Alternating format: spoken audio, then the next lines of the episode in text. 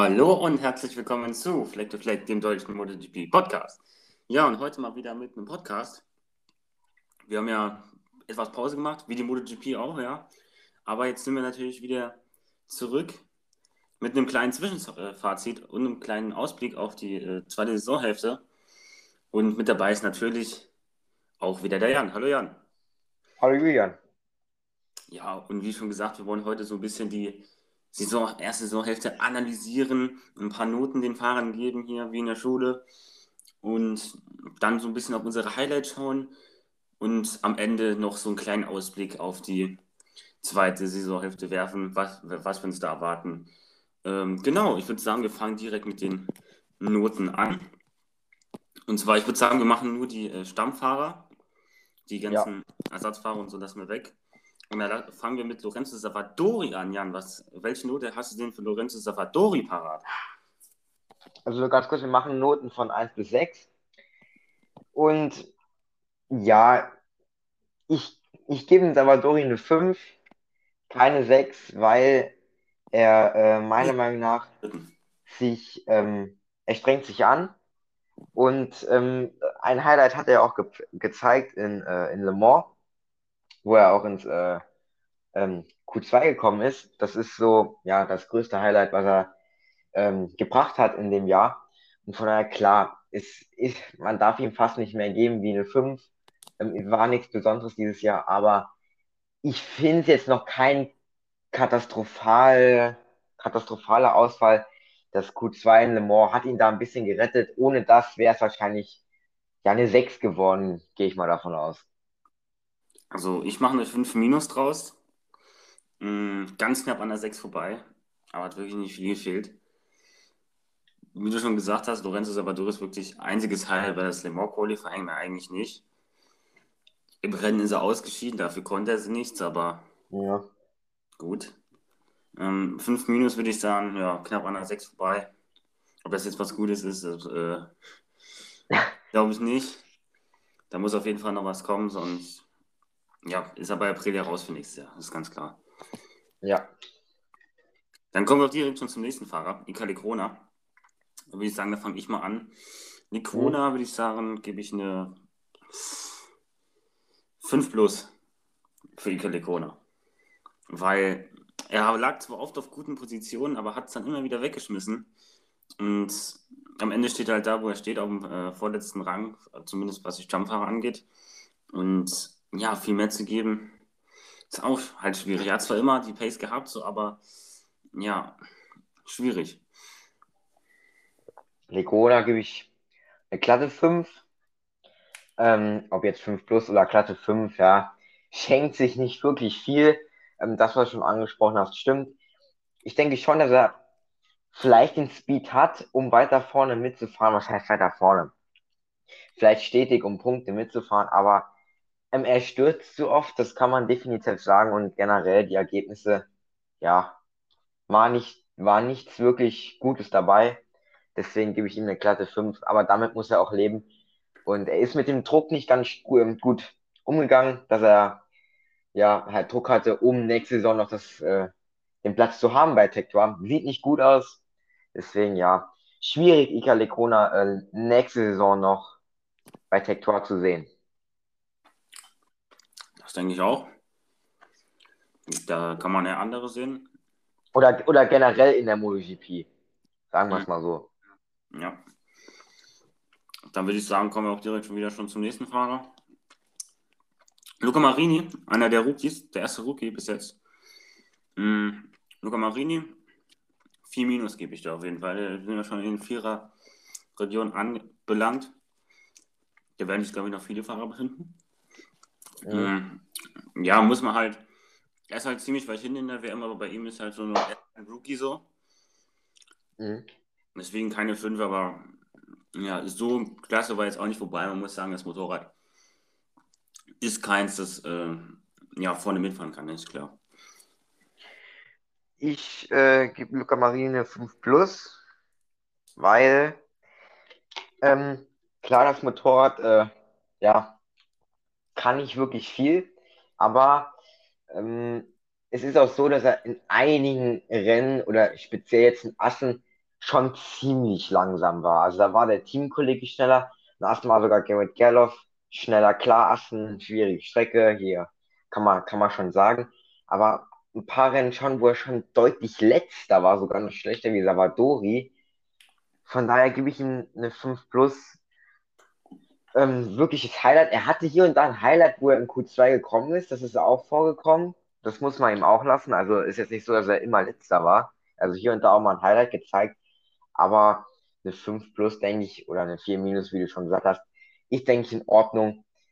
Es war, ist nicht, nichts Weltbewegendes, aber ich würde sagen, ist auch jetzt kein kompletter Ausfall.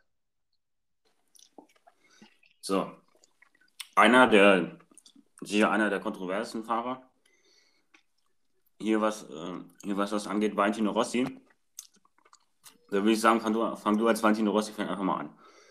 Ja, ähm, ich gebe ihm, ja, schwierig. Ja, ich gebe ihm eine 5 plus, weil ist ziemlich schlecht die Saison, muss man, muss man sagen. Aber ich denke, er hat es auch hier und da ins Q2 geschafft. Das ist auch ein Highlight. Ich meine, das haben wir bei den anderen Fahrern auch mit einberechnet. Und der ist einmal in die Top 10 gefahren. Ist nichts Großartiges, aber das war eigentlich da schon ein Highlight. Klar, er stürzt zu oft, das ist ganz klar. Das muss man ihn ankreiden. Auch generell die Pace stimmt nicht immer. Aber um ihm jetzt wirklich eine 6 oder so zu geben, ich weiß nicht, ob das wirklich so, so Sinn ergibt. Ich meine, ähm, er ist jetzt, klar, es ist nicht gut, aber er, er kämpft ja darum, irgendwie besser zu werden. Deswegen 5 plus ist, denke ich, äh, angemessen. Es gibt wahrscheinlich äh, Leute, die ihn sehr weiter unten ranken. Ja gut, weiter, viel weiter unten geht es ja nicht mehr. Aber schon noch äh, drei Stufen. Von daher, ja, mal sehen. Was sagst du dazu? 5 plus, ja. Ich, ich, ich gebe eine 4 minus. Bin etwas ähm. Mm, ja gut, 4 minus ist jetzt auch nicht so viel besser. Also ich weiß nicht, ob das jetzt so gut ist, aber haben sich die Valentino Rossi-Fans bestimmt auch mehr erwartet, ja, in der Saison. Aber ja gut.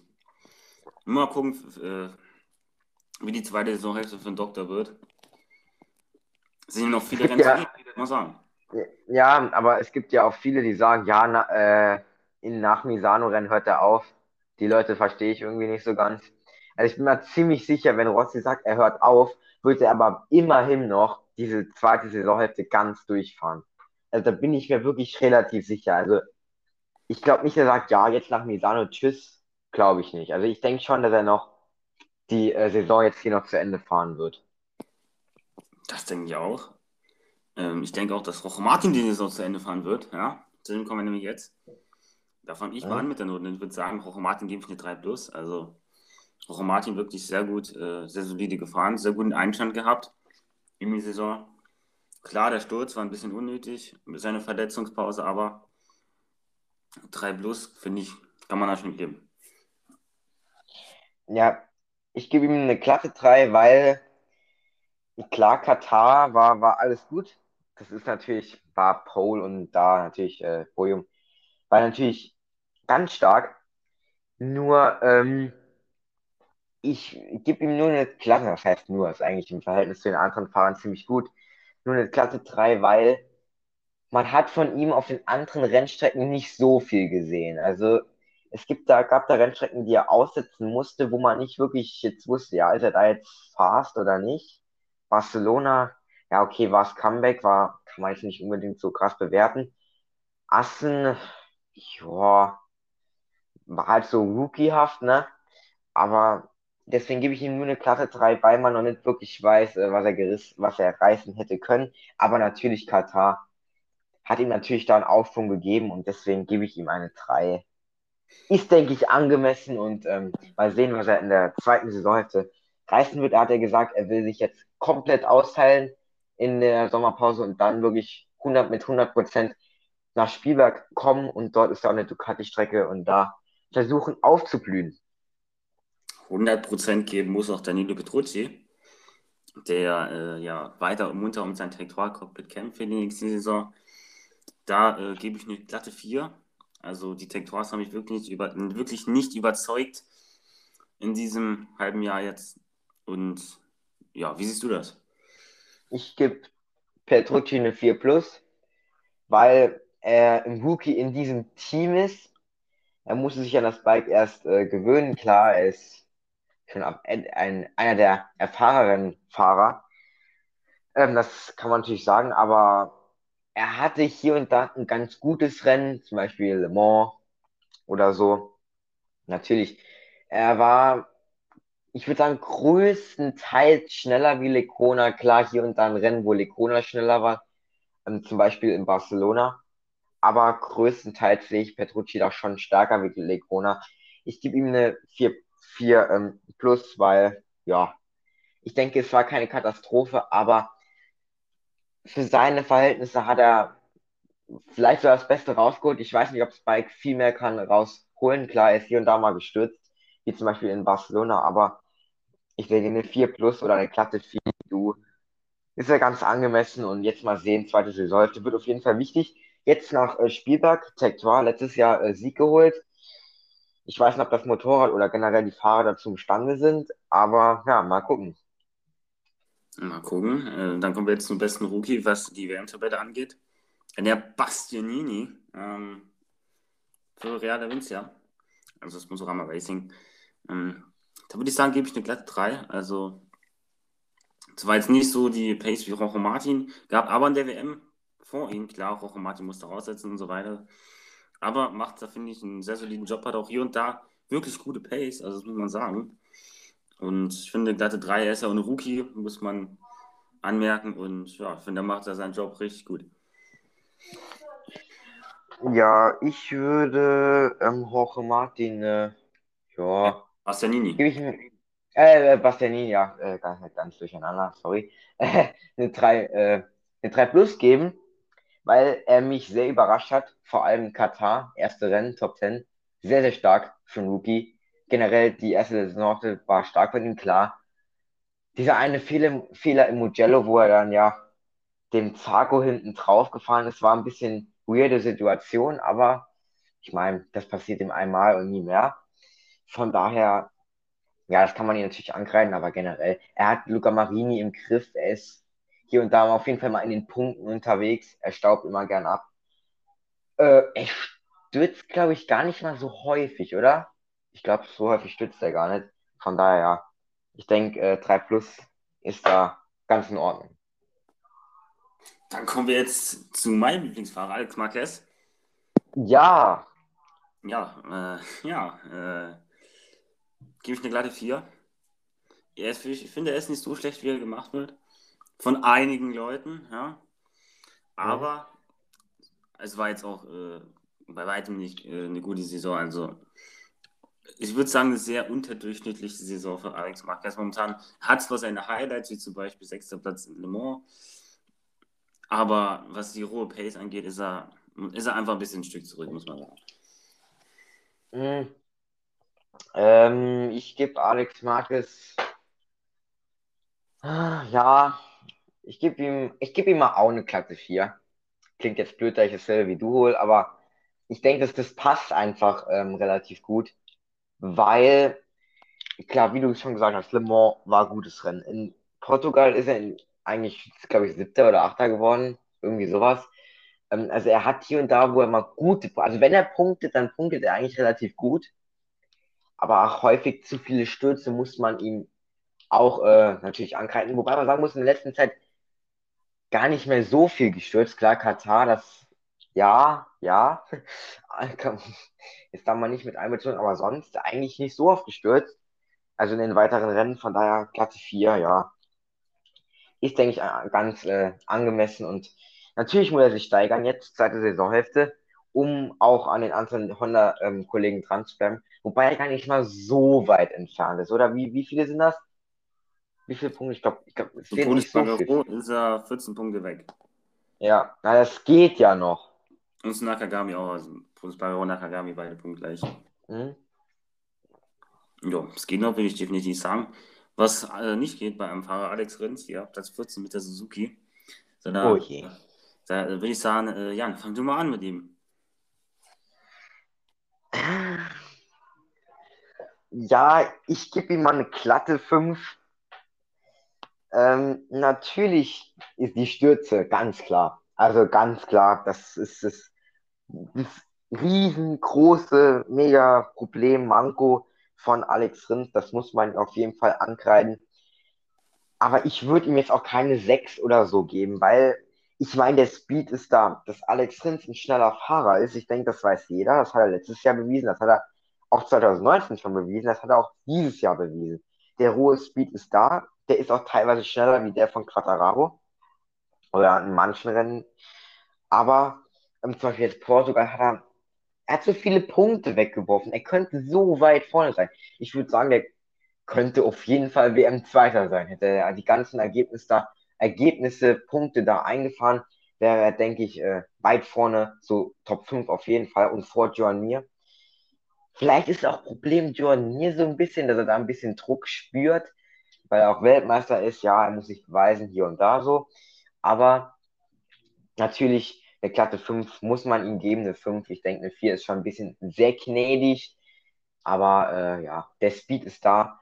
Muss mal gucken, Spielberg war letztes Jahr stark, hat er es aber auch ins Kies geworfen.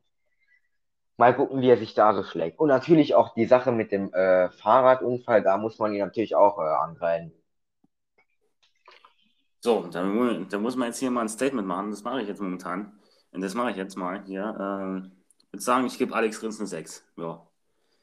Weil man muss sich nur mal die WM-Tabelle angucken. 33 Punkte hat er, John Mir. Ja, 101 Punkte, also fast 70 Punkte Vorsprung hat er er wirft halt immer weg. Es bringt halt nichts, wenn er die Pace hat. So, wenn er es immer wegwirft. Von daher, ja, er ist halt, ist halt sein, äh, ist halt sein Style, aber ja, es bringt ihm halt auch nicht so viel jetzt. Vielleicht mal ein bisschen runterfahren mit, mit dem Speed und dann dafür die Ergebnisse sicher heimholen. Ich weiß nicht, was da der richtige Weg ist bei Alex Rins, aber das kann es eigentlich nicht sein. 14. 70, fast 70 Punkte hinter dem Teamkollegen. Also es ist ja schon fast wie bei McLaren in der Formel 1. Also das ist unglaublich. Also, ja, wer soll denn da für Suzuki die Kohlen aus dem Feuer holen? Meine Güte. John Mir die ganze Zeit, das Bike ist sowieso schon etwas schlechter als äh, im letzten Jahr. Oder sie fahren nicht mehr die Ergebnisse ein, konstant, wie sie es letztes Jahr gemacht haben. Und dann wirft Alex Rins das auch noch immer weg. Also, für mich, wie gesagt, ein Totalausfall gewesen Saison 1. Aber vielleicht gewinnt er ja in die Saison 2 alles, wird Weltmeister und ja, wird eh nicht passieren. ja, gut, dann äh, Gehen wir auch mal weiter zu Frank Morbidelli. Auf Renz jetzt genug rumgehackt. Mm, ja, fang du einfach mal wieder an mit Morbidelli. Äh, ja, ich gebe ihm mal eine 3 minus, weil natürlich, es ist nicht sonderlich gut, was er da zeigt. Er hat ein Podium geholt. Aber man muss auch sagen, dass er extrem viel Pech hatte in der Saison. Das muss man ihm auch, muss man auch ihm zugutehalten. Er hatte so viel Pech, so viele Ausfälle gehabt. Le Mans, äh, Mugello und so. Er hatte nicht immer den vollsten Speed, aber war jetzt eigentlich immer langsam. Und deswegen gebe ich ihm noch eine 3, weil ich glaube, dass Mobidelli äh, mehr kann. Auf jeden Fall, hat er letztes Jahr bewiesen. Aber natürlich, das, äh, das Motorennachteil oder Topspeed-Nachteil oder generell Motorradnachteil ist halt einfach gigantisch von daher muss er halt immer ans absolute Limit gehen. Vor allem halt in jeder Session, sonst, ja, kann es nichts werden, aber Morbidelli hat letztes Jahr bewiesen, dass er das kann. Natürlich jetzt mit seiner Verletzung natürlich auch extrem ärgerlich. Ja, mal sehen, es wurde auch spekuliert, ob das äh, Quattro äh, ihn ersetzt in Spielberg. Ist alles noch nicht so ganz klar, ob er da fahren wird oder nicht, aber das werden wir, denke ich, alle noch früh genug ähm, herausfinden. Wie schätzt du Morbidelli ein? Ich denke, schwierig einzuschätzen, oder? Mit dem Pech, mit seiner Verletzung da, mit dem Motorradnachteil, schwierig einzuschätzen, oder? Wie findest du das? Mm, ja, also die News ist auch schon raus, also das Morbidelli fällt bis, bis Misano aus. Also ah, okay, das habe ich nicht. Der wird also, auf jeden okay. Fall nicht fahren. Also, okay. Franco Morbidelli würde ich sagen, als Note gebe ich auch eine 3 minus. Also ich finde, der passt da wirklich ganz gut. Es ist keine 4, aber besser noch nicht. Man, man hatte so hohe Erwartungen an Morbidelli in der in der äh, ja, Preseason. Einige haben den ja schon als Weltmeister gesehen vor der Saison. Und dass er da jetzt auf Platz 13 in der WM steht, ist für einige, denke ich, ziemlich überraschend. Und deswegen Ja, eine 3 minus ist da, denke ich, angebracht, weil, wie du schon gesagt hast, er hat auch viel Pech gehabt und so. Aber er steht auch, er steht halt auch noch bei weitem nicht da, wo er gerne stehen würde, ist auch ganz klar. Mhm. Dann Ah, stimmt, jetzt fällt. Also, ja, jetzt fällt mir wieder ein. Stimmt, ich habe das gelesen mit Misano, stimmt. Ja, ja. Ja, habe ich mich, habe ich mich vertan. Ja, schade, kann auch passieren. Ja, vertan tue ich mich, äh, vertun tue ich mich jetzt nicht, denn wir kommen jetzt zu, dem, zu einem Honda-Trio in der WM Ja, hintereinander. Da würde ich sagen, fange ich erstmal an mit Polis Bagaro. Dem gebe ich eine 3 minus, weil, ja, ist halt die ganze Zeit irgendwie dabei, aber er wirft halt zu viel, zu oft weg und im Rennen ist da auch irgendwie nichts. Also das beste Rennen von ihm eigentlich war in Katar, das erste Rennen. ja, ja, 708 stimmt, gefahren. ja. Und dann hat man gedacht, ja, es wird immer, immer besser mit Polis Bagor, aber ich finde, das, fand- das wurde irgendwie immer, immer schlechter. Und ja, mittlerweile einfach nur, ich meine, er steht zwar auf Platz 12 so, aber selbst Marcus, der verletzt war und so, ist besser als er. Also 3 Minus mit viel Wohlwollen, aber mehr dann auch nicht. Ja. Ich gebe ihm eine glatte 4, weil er wurde bei den Tests, Tests extrem hoch gelobt. Ja, das wird der neue Marcus werden. Ja, habe sehe ich nicht, sehe ich nicht bislang. Er hatte natürlich auch Erwartungen an sich selbst. Klar, er ist ein Rookie bei Honda. Er ist einfach zu wenig. Also er stürzt so oft generell. Die ganzen Honda-Fahrer, die stürzen alle zu oft. Abgesehen jetzt vielleicht von Nakagami, aber ich gebe ihm halt eine 4, weil ich werde aus ihm nicht wirklich schlau. Er ist in einer Session mal gut, dann wieder in der anderen komplett kacke. Dann im Rennen ist er irgendwie nie wirklich gut. Also ist er nur immer so knapp Top 10, aber wie du schon gesagt hast, er ist langsamer wie, also was heißt langsamer? Schlechter wie Marc Marquez in der Tabelle, der die ersten zwei Rennen ausgesetzt hat. Also da muss auf jeden Fall mehr kommen. Jetzt Spielberg mal gucken, ähm, was er da zu reißen kann. Letztes Jahr, glaube ich, Pole geholt da. Ich glaube, beim zweiten Rennen war es. Ähm, denke ich, die Strecke wird ihm liegen. Auch halt Österreich, ne, ist halt eine geile Strecke. Auch, ähm, ja, Honda, ja, mal gucken. Eigentlich nicht so schnell die Honda auf den Geraden, aber das werden wir auch in der Preview vom Österreich-Rennen noch analysieren. Von daher, mal schauen, was er reißen kann. Ja, dann kommen wir, will ich sagen, zum nächsten, zum äh, Honda-Fahrer, also Takaaki Nakagami, Teamkollege von Alex Marquez, und dem würde ich sagen, äh, gebe ich eine 3, eine glatte 3. Er hat zwar genauso viele Punkte wie Polis Bagaro, aber er ist halt kein Werks-Honda-Fahrer, von ihm erwartet man jetzt nicht so viel. Und ja, ist halt so eine, eine solide Saison gefahren, deswegen bis jetzt, also ich finde, eine 3 passt da ganz gut. Ja, ich gebe ihm auch eine Klasse 3. Ich denke, dass es passt sehr gut zu Nakagamis Saison. Wundert mich eigentlich, dass er nur, in Anführungszeichen, nur Zwölfter ist, weil ich weiß nicht, irgendwie ja. Na gut, egal. Ähm, er hatte gute Rennen. Ähm, Jerez war auch wieder mit eins der guten Rennen. Vor allem. Ähm, es fehlt ihm immer so ein Quäntchen, was halt einfach zum Podium fehlt. In Warm-Ups, das haben wir auch schon öfters angesprochen, ist er immer fast. Fast, ich weiß nicht, sehr oft in Warm-Ups immer Erster, aber es bringt halt nicht viel. Ähm, und sonst Rennen, ja, ganz okay. Er ist eigentlich immer so durchschnittlicher Fahrer. Er ist da ähm, zweitbester Honda-Fahrer, denke ich. Kann er mit zufrieden sein hinter Marc Marquez und hat ihn auch hier und da mal geschlagen. Von daher, äh, ja, auch im 2000, ähm, wann war es, 2020 war er auch im größtenteils besser äh, Honda-Fahrer. Von daher, mal gucken, vielleicht kann er Marquez noch überholen in der WM, aber na, denke ich, könnte schwierig werden, oder? Ja, es sind zwar nur neun Punkte Rückstand, aber man muss davon ausgehen, dass Marcus immer und immer besser wird. Und auf lange Sicht wird Marc Marquez wieder die klare Nummer 1 bei Honda sein, aber vielleicht geht ja was für Nakagami in der zweiten Saisonhälfte, wenn Marcus nicht, noch nicht ganz bei 100% ist. Mal gucken, was sich da so entwickelt äh, im Laufe der Saison. Dann kommen wir auch schon zu den Top 10, zu äh, Marc Marquez, ja. Und dem würde ich sagen, gebe ich eine 2 plus. Ich finde, das Comeback ist nicht so gut, wie alle es machen. Aber es ist schon ein sehr, sehr, äh, schon ein gutes Comeback. Aber ich finde, er hat es halt so oft weggeschmissen, zum Beispiel in Le Mans in Führung liegend. zweimal sogar weggeschmissen, auch noch bei seiner Aufholjagd dann noch. Und ja, ich finde, er hat es einfach zu oft weggeschmissen. Er könnte, denke ich, schon viel, viel weiter sein mit seiner äh, ja, Sicherheit auf dem Bike und so. Aber ja, er geht halt, er muss halt das Limit finden und ist halt für mich so ein bisschen zu oft übers Limit gegangen. Ja, ich gebe Marcus ein 2 Minus, ähm, weil, ja, war natürlich ein gutes Comeback, aber für mich ganz großes Problem ist einfach die Stürze. Das kennt man eigentlich so gar nicht von ihm. Für mich die Stürze ja nicht gut. Also, ja, Stürze sind nie gut, aber ja. Ähm, ja, natürlich der Sieg am Sachsen und auch das Assenrennen war sehr gut. Das waren seine zwei besten Rennen, meiner Meinung nach. Vielleicht sogar Le Mans, aber da hat er halt auch zweimal hingeschmissen. Von daher zwei Minus oder auf jeden Fall mal zwei muss man ihm geben. Da gehe ich auf jeden Fall mit, aber ja, 2 Plus ist für mich, denke ich, ein bisschen zu viel. Da sind einfach die Fehler, die er gemacht hat, bisschen zu groß. Klar, Comeback ist immer schwierig, aber ich gebe ihm 2 Minus. Ich denke, das passt mir persönlich am besten. Ja, 2 Minus kann ich, denke ich, verstehen. Aber für mich, wie gesagt, war das gutes Comeback. Und man muss denken, er saß lange nicht mehr auf dem Motorrad, dann direkt den Sachsenring auch schon zu gewinnen.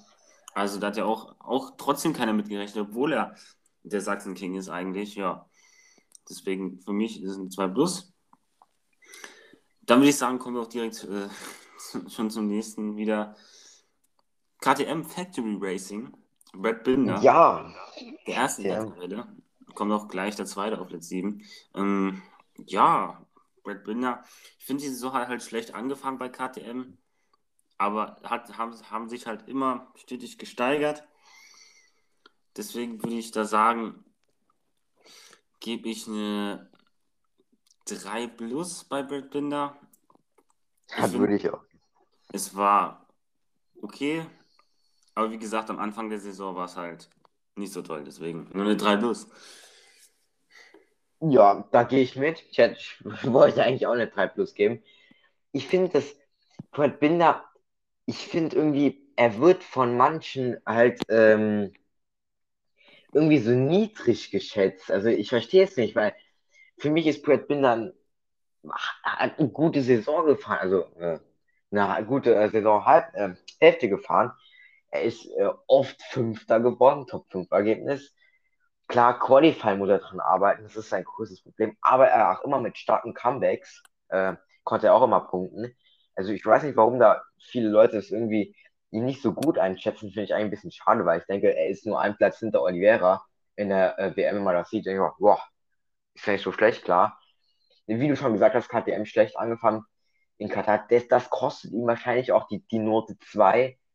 Deswegen 3 Plus ist, denke ich, bei ihm ähm, sehr angemessen. Ja,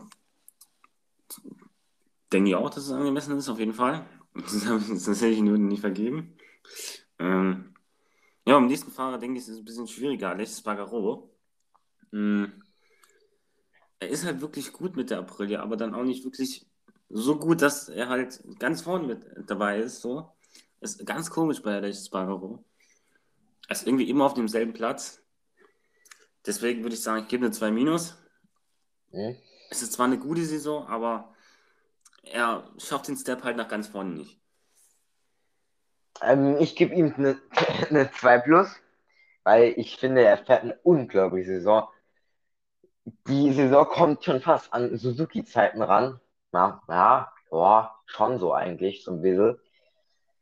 Von daher, ja, ähm, er fährt gute Resultate ein. Er wird stetig Sechster, Siebter. Das ist alles in Ordnung. Klar, wie du schon gesagt hast, so ein, zwei Zehntel fehlen halt dann am Ende klar, er hat auch ein Rennen angeführt am Sachsenring. Das muss man ihn auch zugute äh, schreiben.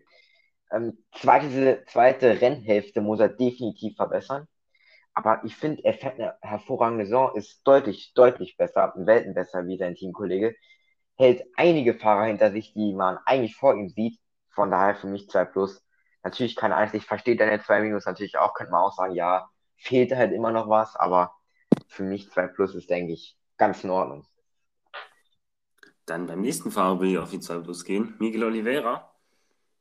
Für mich wie schon Brad Binder auch schwach angefangen, aber dann immer stärker geworden. Mittlerweile muss man sagen, er ist wirklich ein etablierter Frontrunner geworden. Also den hat man eigentlich immer mit auf dem Zettel, wenn es um den Rennsieg geht. Wenn es jetzt in die Rennwochenenden geht, auch in Spielberg wieder. Mm, ja, deswegen würde ich sagen 2 plus. Eine 1, da fehlt für mich noch so ein bisschen was. Aber ja, wie gesagt, die erste Saisonhälfte war erste Saisonhälfte. Die erste Hälfte der ersten Saisonhälfte, ja, war halt nicht so gut, deswegen eine 2 plus.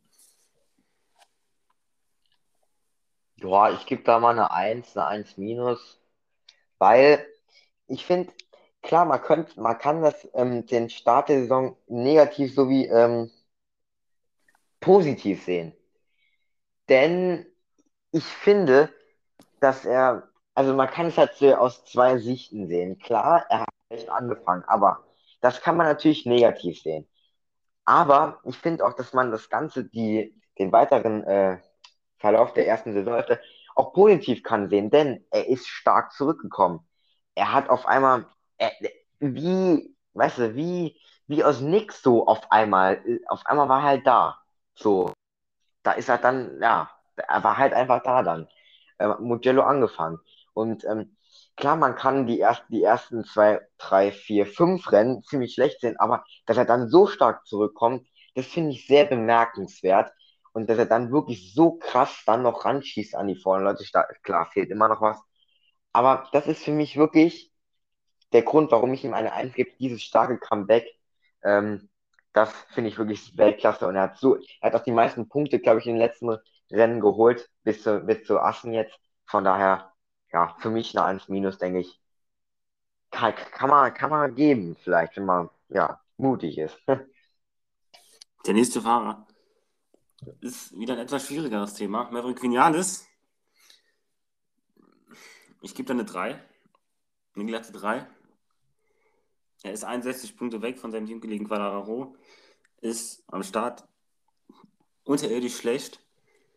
Aber er ist halt trotzdem Sechster irgendwie. Irgendwie hat er es geschafft, trotzdem Sechster zu sein. Trotz ja, den ganzen Umständen. Er hat eine Pole, einen Sieg. Deswegen, ja, ist eine glatte 3 noch. Ähm, ja, definitiv. Ähm, ist halt so, ja, wie soll ich sagen? Er, äh, ja, ist, wie soll ich es sagen? Er ist, er ist da, muss man sagen, aber ich finde halt, dass bei, ähm, bei, wie heißt es, bei, äh, ja, warte mal, ich habe den Namen vergessen. Wie heißt dann wieder? Wie heißt dann wieder? Julian, hilf mir mal gerade, ich habe den Namen vergessen. Von wem? Von, von dem, wo wir gerade dran sind, ich habe den Namen vergessen. Maverick Vinales. Ja, Vinales, ja. Ah, ich habe den Namen vergessen. Ich war, ich war kurz noch woanders, sorry. Ähm, Vinales, ja. Ähm, er hat, ja, okay, also Vinales, ja, gut. Ich finde ihn auch schwierig zu bewerten. Ich finde es witzig, weil das erste Rennen war gut und das letzte Rennen war auch gut, weil er gezeigt in der Saisonhälfte. Ähm, ja, ja, eine glatte 3 hast du gegeben.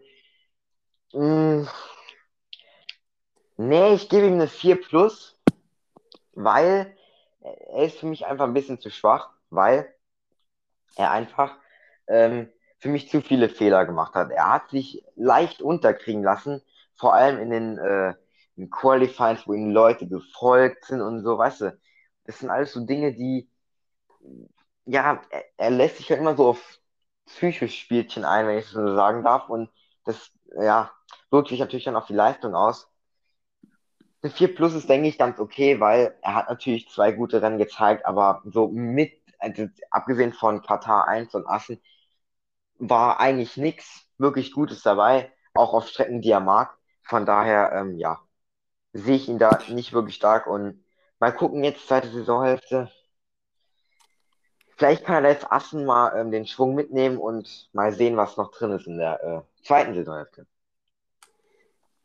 Ja, dann äh, würde ich sagen, kommen wir zur ersten Werksducati. Jack Miller auf Platz 5 in der WM. Da darfst du äh, mal anfangen, bevor du wieder den Namen vergisst. Ja, ich habe ihn vorher. Ja. Äh, ähm, ja, Jack Miller, ja, gebe ich mal eine 2 minus. Man könnte auch eine 3 geben, aber ich finde eine 2 minus ganz gut. Er hatte sehr starke Rennen, sehr starke Rennen. Jerez, Le Mans war alles gut. Nur, er hat dann aber auch Rennen, wo er nicht so gut war. Besonders die ersten zwei Katar-Rennen fand ich schwach, ehrlich gesagt, von ihm. Er ist halt, ähm, ist halt Jack Miller-Style. Entweder ist er schnell oder halt eher so Mittelfeld. Ich finde, stürzen tut er gar nicht so oft, finde ich, also für seine Verhältnisse. Von daher eine 2 minus, er ist ähm, Fünfter. Er ist noch relativ in Contentions, aber natürlich muss er jetzt im Spielwerk mindestens ein Rennen gewinnen und einmal am Podium stehen. Sonst wird das eng, ähm, dort Quattaro noch einzuholen. Ich würde sagen, Jack Miller gebe ich eine glatte 2. Wie du schon gesagt hast, der Saisonstart war wirklich nicht prickelnd, aber die zwei Siege, die zwei überragenden Siege haben es dann halt weggemacht, so. Auf Strecken, wo Ducati halt eigentlich nichts zu melden hatte. Auf dem Papier zumindest. Deswegen machen die zwei Siege das für mich so ein bisschen wett. Und ja, ja. Wir kommen zu äh, John Mia. Wie vorhin schon angesprochen, fast 70 Punkte vor seinem Teamkollegen. Ich würde sagen, ich gebe John Mia eine 1 Macht einen sehr soliden Job. Zwar nicht ein Kampf um die Weltmeisterschaft, 55 Punkte ist, denke ich, ein bisschen viel zurück, Rückstand, aber 1 minus doch. Er fährt immer halt immer, immer noch konstant mit so Platz 4. Gut Job. Ja, ich gebe ihm eine 2 plus. Für mich reicht nicht für eine 1. Ähm, klar, man kann jetzt sagen, Motorrad ist jetzt nicht so, ist nicht das Stärkste. Aber wie du schon gesagt hast, er ist vorne, er ist eigentlich immer vorne mit dabei. Er fährt ordentliche Rennen, ist deutlich besser wie sein Teamkollege. Ist noch da, definitiv. Also jetzt Spielwerk auch eigentlich so mir am Podium, ja, ja. Vielleicht, wenn er zweimal dort aufs Podium fährt, ein Kataro vielleicht mal zwei etwas schlechtere Rennwochenende hat, kann das auch eng werden. Von daher, ja, definitiv eine ordentliche Saison und mal sehen. Ich bin sehr gespannt, was er in den kommenden Saisonhälfte noch reißen kann. Wir stoßen in die Top 3 vor. Francesco Banea, der zweite Ducati-Werksfahrer. Und ich würde sagen, den gebe ich auch eine 1, den gebe ich auch eine 1 minus. Ja, halt einfach konstant gefahren, Mugello halt weggeschmissen, aber Platz 3 in der WM, ich denke, das spricht für sich. Ich gebe eine Klasse 2. Ich bin ein bisschen strenger, weil er hat natürlich sehr stark angefangen, stärker als Jack Miller, aber war eigentlich noch mal ganz okay angeführt, die ersten paar Runden, aber um dann für, um die WM mitzufahren, hat er vor allem so Barcelona in Mugello den Fehler gehabt. Gut, da war das mit dem Jason Dugasquier und so. Das kann alles in den Kopf gespielt haben, klar. Aber definitiv nicht für eine Eins. Er ist noch da, definitiv, aber er war besser wie sein Teamkollege auch in der äh, WM natürlich. Aber für mich reicht es nicht für eine Eins. Und ähm, mal sehen, jetzt ein Sieg wird ihm, denke ich, auch mal gut tun, um ähm, ja, ähm, mit gutem Schwung ähm, ja, reinzustarten. Und natürlich gilt eigentlich selber wie Miller. Er muss ein Rennen gewinnen, eins auf dem Podium. Wäre natürlich, oder? Definitiv. Aber ist nicht der stärkste Ducati-Fahrer. Der ist nämlich ein anderer, John Sarko auf Platz 2. 34 hm, Punkte weg von Quadra. Ich würde sagen, John Sarko hat eine glatte 1 verdient. Einmal eine super Saison, hat keiner gedacht, dass er da vorne mitfährt. Kein 1 plus, weil er ist in Portimao gestürzt, hat viele Punkte dadurch verloren. Aber eine glatte 1 finde ich da schon angebracht. Ja, ich gebe ihm auch eine 1. Ich denke, da kann man auch nicht wirklich anderes, was anderes geben. Ähm, ähm, ja, definitiv Taco. Ähm, starker Fahrer, holt sehr viel raus aus der Pramac Ducati. Gefällt mir sehr, sehr gut. Und ich bin sehr gespannt auf die Österreich-Rennen, weil es gibt so viele Fahrer, die das ausnutzen können, die Österreich-Strecke. Und es gibt auch Fahrer, die etwas quasi zu verlieren haben. Ich denke, Quattaro, ich denke, selbst wenn er die beiden Rennen wird stürzen, wäre er immer noch WM-Führender, oder? Ich glaube schon. Ich weiß es nicht, oder? Ja, wenn nee, Quattaro ein Rennen stürzt doch. und so ein Sager das Rennen gewinnt, dann wäre Quadraro immer noch WM-Führender. Mit neun Punkten sogar. Also. Also, also nur, nur ein Rennen, ne? Ja, nur ein Rennen. Also er dürfte ein Rennen stürzen. Mhm. Ja, okay. Ja, also von daher natürlich, Zago muss Österreich ausnutzen, aber er hat natürlich auch Kurre- Konkurrenten wie Banyaya, Miller, Mia und, und so weiter. Von daher, ja. Mal sehen. Und auch die KTMs würde ich für Österreich, KTMs würde ich für Österreich nicht ausschließen. Dann kommen wir zum WM-Führenden Quadraro. Ich würde sagen, 1 plus. Ja. Ja, easy. ja, 1 Ja, plus muss. anders gesagt. Er hat keine Ahnung. Und- Vier Siege, fünf Poles. Spricht für sich, denke ich. Ja, und ähm, auch, ähm, ich glaube auch hätte er diese Probleme nicht mit dem, mit dem Armpump gehabt und mit dem offenen Lederkombi, dann die beiden Rennen, hätte er wahrscheinlich auch noch gewonnen. Wobei ja Barcelona gar nicht so sicher, ob er das auch noch gewonnen hätte. Ähm, aber definitiv ähm, 1 plus, ganz klar. Denke ich, kann man nichts anderes geben. Ähm, ich weiß nicht, ob es ihm jetzt so schmeckt, dass jetzt die beiden Österreich-Rennen kommen, kann ihm natürlich viel versauen. Aber ich finde, er kann es auch ein bisschen als Underdog sehen, weil ich glaube nicht, dass viele Quattararo da in äh, Österreich auf Platz 1 tippen werden. Also das glaube ich nicht. Ja, dazu kommen wir später noch, was wir äh, erwarten jetzt so für die zweite Saisonhälfte. Jetzt würde ich sagen, kommen wir erstmal zu den Highlights, die äh, ja, wir in der Saison hatten. Jan, was war denn so dein, wenn du ein Highlight raussuchen würdest, was wäre so dein Highlight gewesen? Oh. Ja, ich würde Flag-to-Flag-Rennen holen. Ich, also, kommt drauf an, wie man jetzt Highlights definiert. Äh, definiert das man mit, mit Überraschungen oder so? Ich weiß nicht. Also, wenn ich jetzt ein Highlight würde aussuchen, würde ich schon ähm, das äh, Flag-to-Flag-Rennen in Le Mans holen, weil Flag-to-Flag sieht man halt nicht alle, alle Tage oder alle Rennen. Das war Chaos pur. Es war sehr interessant, das Rennen. Klar, es gab jetzt nicht so den krassen Zweikampf, wobei ja Quattaro Miller, ja. Aber ähm, ich würde Le Mans nehmen. Ähm, von daher, aber äh, noch ein Highlight, wenn ich jetzt. Also ich würde eigentlich schon das mit dem, mit dem offenen Lederkombi nennen. Also es war so, es war so, was heißt witzig? Witzig war das ja nicht, aber es war so das Überraschendste, dass das so, sowas mal passiert. Das ist so dein Highlight so? Ja, das Le Mans-Rennen musste ich auch nehmen. Hm? Erstens mal, es war mein erstes Fleck-to-Fleck-Rennen, was ich gesehen habe. Also so live so. Dann Alex Marquez Sechster. Natürlich. das muss ein Highlight sein. Und halt, ja, Fleck-to-Fleck-Chaos so. Ein kurioses Highlight habe ich aber auch noch. Und zwar ist es das äh, Primo-Jello-Start hier, wo äh, der Bastianini Ah, ja, ja, draufgeknallt ist. Ja. Da äh, würde ich da als kurioses Highlight auch noch äh, reinschmeißen, definitiv, weil sowas hat man, denke ich, auch fast nicht gesehen. Ja, das waren so, denke ich, äh, die Highlights. Klar, es gibt natürlich noch viele andere so, aber ja, da würde ich sagen, wir auf jeden Fall schon mal ein paar gute dabei. Le Mans auf dem Liga-Kombi und jetzt halt der Aufhaltunfall in der Warm-Up-Rap. Mhm. Das sind auf jeden Fall gute Highlights, denke ich. Na, der Armpump von Quattararo, ja.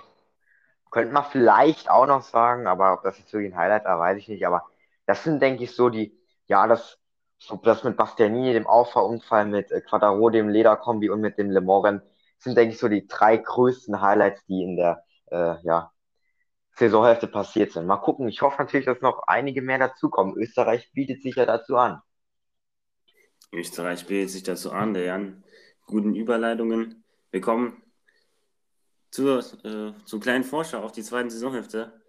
Jan, was erwartest du dir in der zweiten Saisonhälfte? Also erstmal zwei extrem spannende Spielbergrennen. Also hoffe ich zumindest, weil in den letzten Jahren war das ja immer so. Von 2016 an. Oder von 2017, ja. Von daher, ja, definitiv zwei spannende Österreich-Rennen. Und natürlich, ich hoffe auf einen spannenden Fight äh, zwischen denen vorne. Ich hoffe, das heißt ich hoffe eigentlich schon, dass Quattaro jetzt mal zwei schwächere Rennwochenende hat, damit die Ducatis und vielleicht Journey auch da noch rankommen können, damit es ein bisschen enger wird. Ähm, weil ich würde Quattaro jetzt auch nicht in Österreich ausschließen. Ich denke auch, dass er da konkurrenzfähig sein kann, aber natürlich es schwierig haben wird.